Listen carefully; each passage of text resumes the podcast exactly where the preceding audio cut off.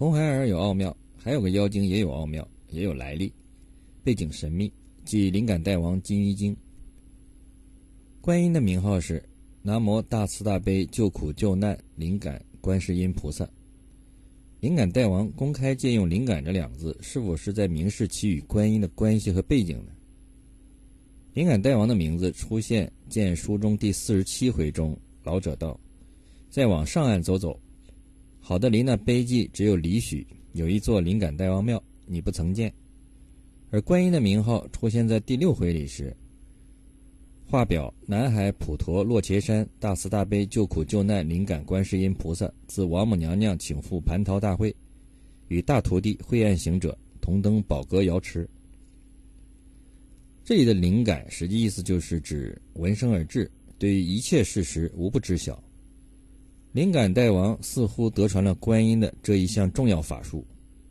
书中有二老滴泪道：“老爷，你不知道，那大王甚是灵感。”他把我们这人家迟大晚小之事，他都知道；老幼生时年月，他都记得。整部书中就这两个人有用“灵感”两个字来描述特征，并且是属于一家。那灵感大王金鱼精不但起名灵感，而且行为举止也和观音很类似。观音有座观音禅院，直接以自己的名字命名；灵感大王给自己建了座庙，叫灵感大王庙。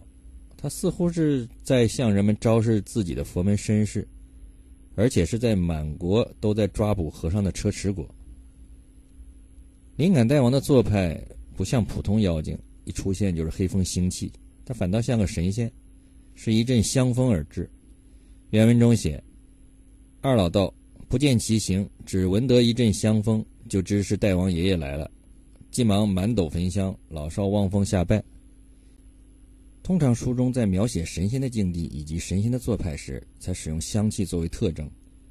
如描写寿星，王母正着仙姬仙子歌舞，觥筹交错，不多时，忽又闻得一阵异香来鼻嗅，惊动满堂星与宿。天仙佛祖把碑停，个个抬头迎幕后，霄汉中间现老人，手捧灵芝飞矮秀，葫芦藏续万年丹，宝路明书千计寿。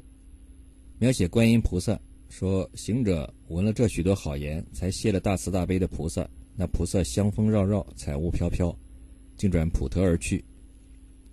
描写卯日星官，翠羽扇开来卯秀，天香飘袭满门庭。而这里却用香来描写一个妖精，难道作者在金鱼精身上变化了风格特征吗？似乎应该不是。譬如妖精，即便是冒充佛身，但依旧是一股腥风。如写犀牛精，郝大圣急纵筋斗云起在半空，闻着那腥风之气，往东北上进赶。金鱼精与观音的关系，另外有个隐蔽的痕迹。首先，法力无边的观音为了收服金鱼精，破天荒地未经梳洗便来到现场，显现出少见的慌忙。同时，在观音现鱼篮身收服金鱼精时，有这样一段。菩萨即解下一根素袄的丝绦，将篮儿拴定，提着丝绦伴他云彩抛在河中，往上溜头扯着，口念颂字道：“死得去，活得住；死得去，活得住。”念了七遍，提起篮儿，但见那篮里亮灼灼一尾金鱼。八戒与沙僧分开水道，竟往那水源之地找寻师傅。原来那里边水怪鱼精尽皆死赖。观音念一通咒语，不但收回了金鱼精，同时亲自将水里的妖精全部杀死。再没人传扬此事了。为何观音对于这些妖精有特殊的关注？可以设想一下，金鱼精为妖时，很可能曾经这样对身边的小妖说过：一种是，我是从观音菩萨身边偷跑出来的，来这里当大王的；还有一种就是，是观音菩萨派我来这里，等等。有些事情还是不知道的为好。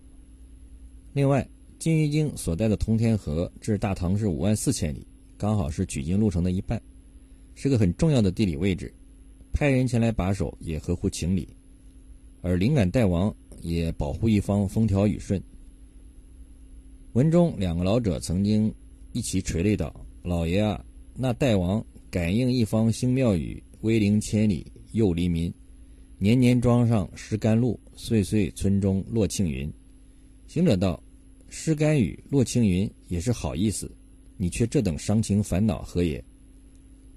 那老者跌脚捶胸，恨了一声道：“老爷啊，虽则恩多还有怨，纵然慈惠却伤人，只因要吃童男女，不是昭彰正直身。